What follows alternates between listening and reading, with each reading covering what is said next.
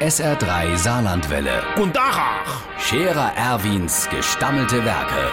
wo wir gerade beißen, pass mal auf. Erwin, grad einen Moment noch. Iverischens Irmchen, ich mein so langsam übertreibe dies. Äh, Die überschlagen sich doch mit der abenteuerlichste Vorschläge. Wehe dem Klima.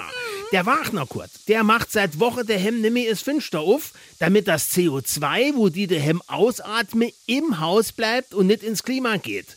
Der Schmiede Hubert macht genau das Gegenteil. Wenn der mit dem Auto unterwegs ist, hat er die Klimaanlage auf kalt und lässt die Fenster runter, damit's draus abkühlt.